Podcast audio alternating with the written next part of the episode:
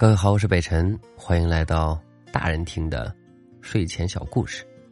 希望我的声音和故事能够伴你入眠。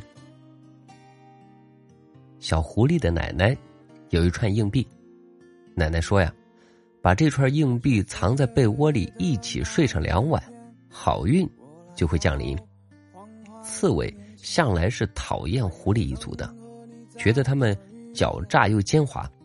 想必这也不过是小狐狸说的一个谎罢了，便叫嚷着让他把这硬币啊拿出来看看。小狐狸很是为难，那串硬币可是奶奶很珍惜的宝贝，过年的时候都要拿出来一个一个细细的摸过，再用红线穿好，外面再包上好几层的软布后，才放进山洞里头的木盒里藏好。可是他又不愿意刺猬觉得他是撒谎吹牛。他沉了沉眼皮，心底有个声音在说：“拿吧，就这一次，趁着奶奶没发现之前，偷偷放回去就是了。”他让刺猬在原地等着，转身回洞里去取。就一次，就这一次。路上，他一直暗暗的给自己下保证：趁奶奶没发现之前放回去就好了，绝对只拿这一次。小狐狸的奶奶外出觅食，还没回来。所以他很顺利的就拿到了硬币。刺猬看着小狐狸掌心里那串被红线衬得越发亮晶晶的硬币，很是新奇，长得跟天上一闪一闪的东西好像啊，所以是真的能带来好运吗？这么好的东西，小狐狸留着也是浪费，还不如给我呢。念头一起，刺猬一个伸手就去抢，小狐狸没有防备。回过神的时候，只来得及抓住了红线的一头，而另一头挂有硬币的已被刺猬攥在手中。一个要抢，一个不给，他们就这么开始了拉锯战。刺猬越抢越激动，不知不觉浑身的刺也竖了起来。磨来擦去之间，红线满满的被刺给刮断了，失去红线维系的硬币也四处的散落下来。转转悠悠的跑向四方，刺猬心知闯了大祸，撒爪就跑开了，只留下小狐狸在原地发愣。太阳渐落，暮色已深，小狐狸还兜转在丛草里、荆棘里找硬币，一共十二枚，而他现在只找到九枚。夜风冰凉，他好想回山洞舒舒服服的睡上一觉。可是他不能，因为保证过要把硬币放回去的，为了奶奶，也为了他自己。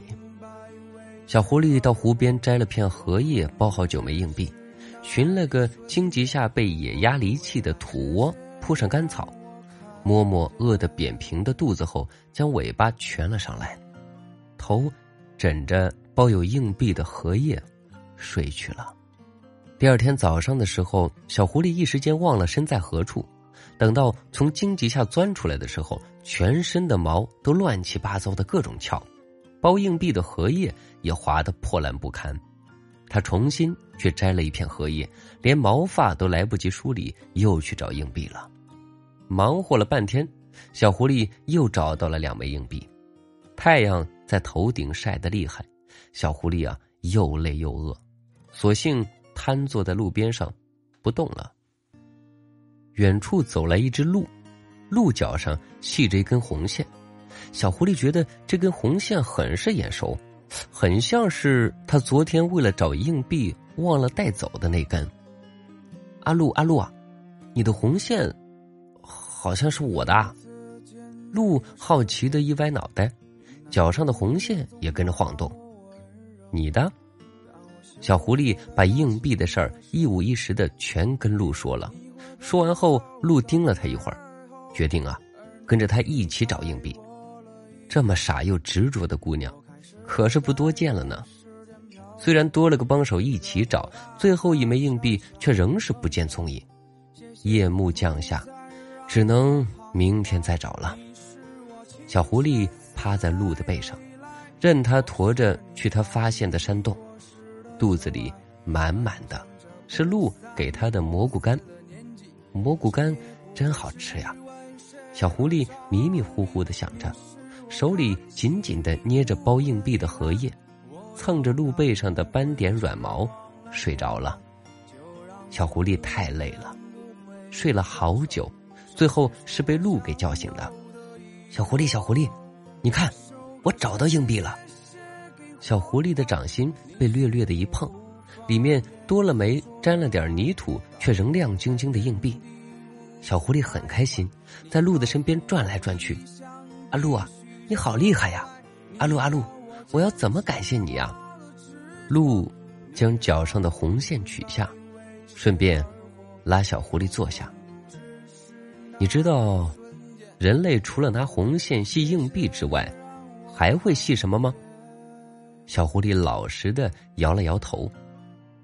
鹿已经将其中一段系在了自己手上。又拿起了另一端，凑过来绕上小狐狸粉嫩嫩的肉垫子，声音很是轻快的说道：“还会系姻缘。”好了，各位，短短的小故事，伴你睡觉，晚安。